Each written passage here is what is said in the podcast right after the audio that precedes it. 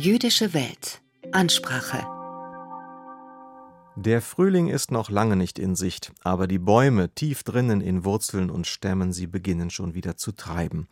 Das zu feiern ist zumindest ein Aspekt des jüdischen Festes Tu Bishvat, dem Neujahrsfest der Bäume.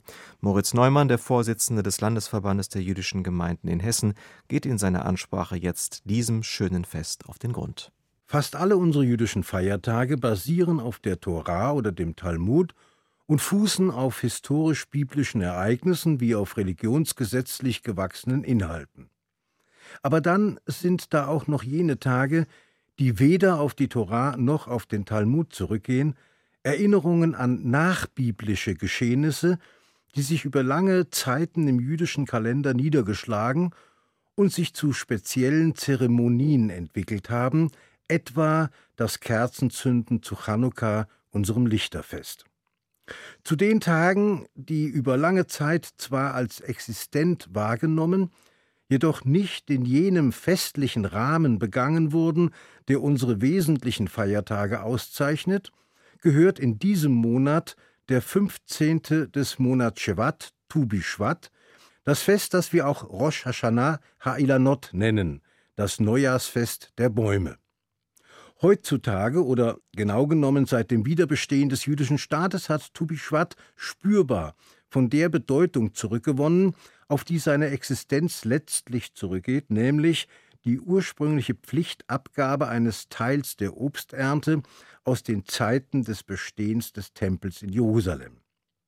Beinahe 2000 Jahre lang war Tubischwat ein Gedenktag ohne Möglichkeit zur eigentlichen inhaltlichen Ausformung, weil der nationale Boden, auf den der Feiertag ja schließlich zurückgeht, nicht mehr im eigenen Besitz stand und nicht bearbeitet werden konnte.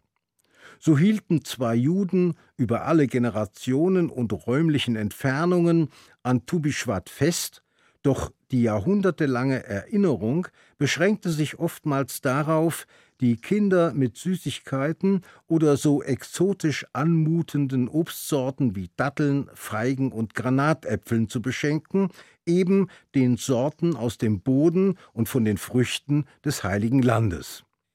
Diese Praxis hat sich heutzutage erkennbar geändert, ausgehend im Wesentlichen von den in Israel selbst ausgeformten Impulsen. Heute ist Tubischwat, das wir in diesem Jahr am vergangenen Sonntag begingen, ein richtiges Fest, vor allem für die Schulkinder, die in Israel mit ihren Klassen ausziehen, um Stecklinge zu setzen, Bäumchen zu pflanzen und so mitzuhelfen bei der Aufforstung der eher kargen Landstriche.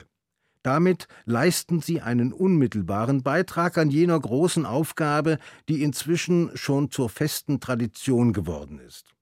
Dies gilt nicht zuletzt seit jenem Datum vor mehr als 100 Jahren, als der KKL, der Keren Kayemetle Israel, sich die Aufgabe gesetzt hatte, die öde Wüste eines jahrhundertelang unbearbeiteten Bodens in blühende Gärten umzuwandeln.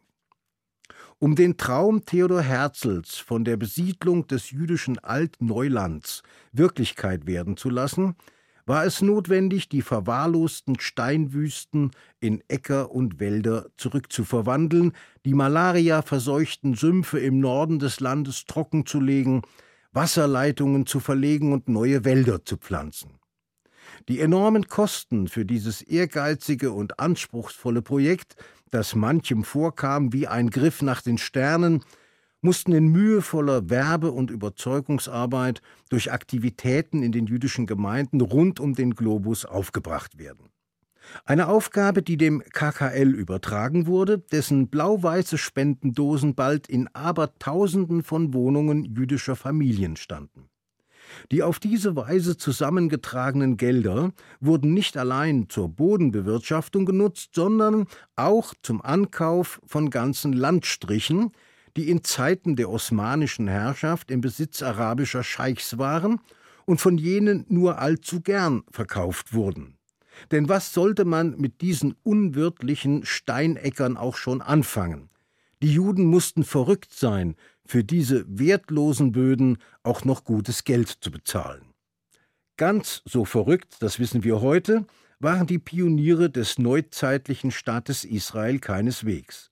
Sie waren im Gegenteil fest davon überzeugt, dass eben derjenige kein Realist sei, der nicht an Wunder glaube.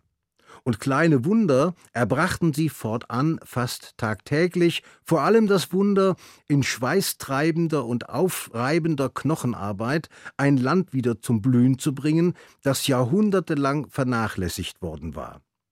So fand in vielen Jahren bitterer Schwerstarbeit die Verwandlung des ausgetrockneten und verkarsteten Bodens in einen neuen Garten blühender landwirtschaftlicher Flächen statt, die in ihrer Art im gesamten Nahen Osten einmalig sind und deshalb allerdings bald auch Neid und Ansprüche der bis dahin weitgehend desinteressierten Nachbarn hervorriefen.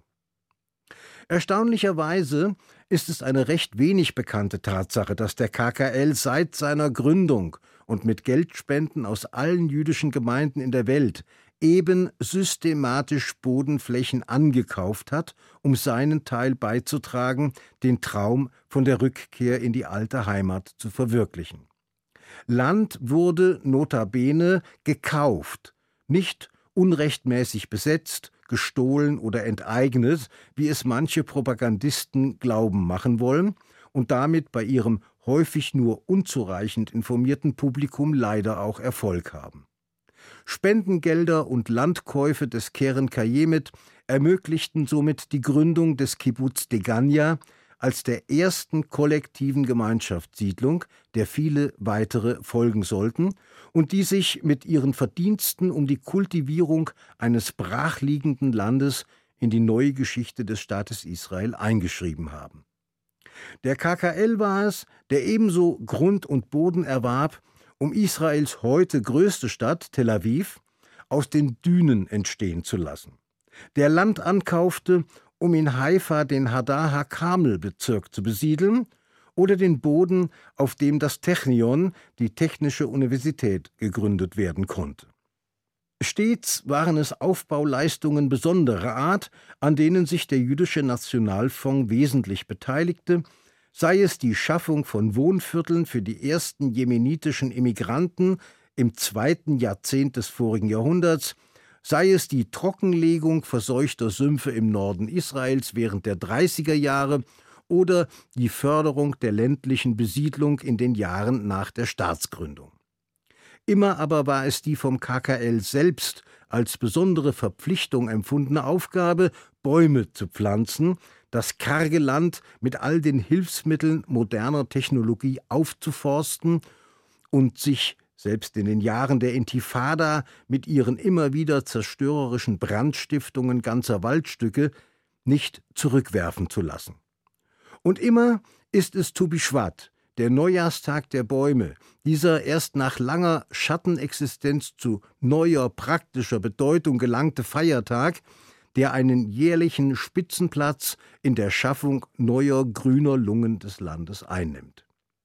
Es ist eine schöne, und für mein Empfinden sehr gefühlsbetonte Übung geworden, guten Freunden oder solidarischer Verbundenheit dadurch ein nach außen sichtbares Zeichen der Anerkennung zu verleihen, dass man in Israel Bäume auf den Namen jener pflanzt, die durch diese besondere Art der Würdigung geehrt werden sollen.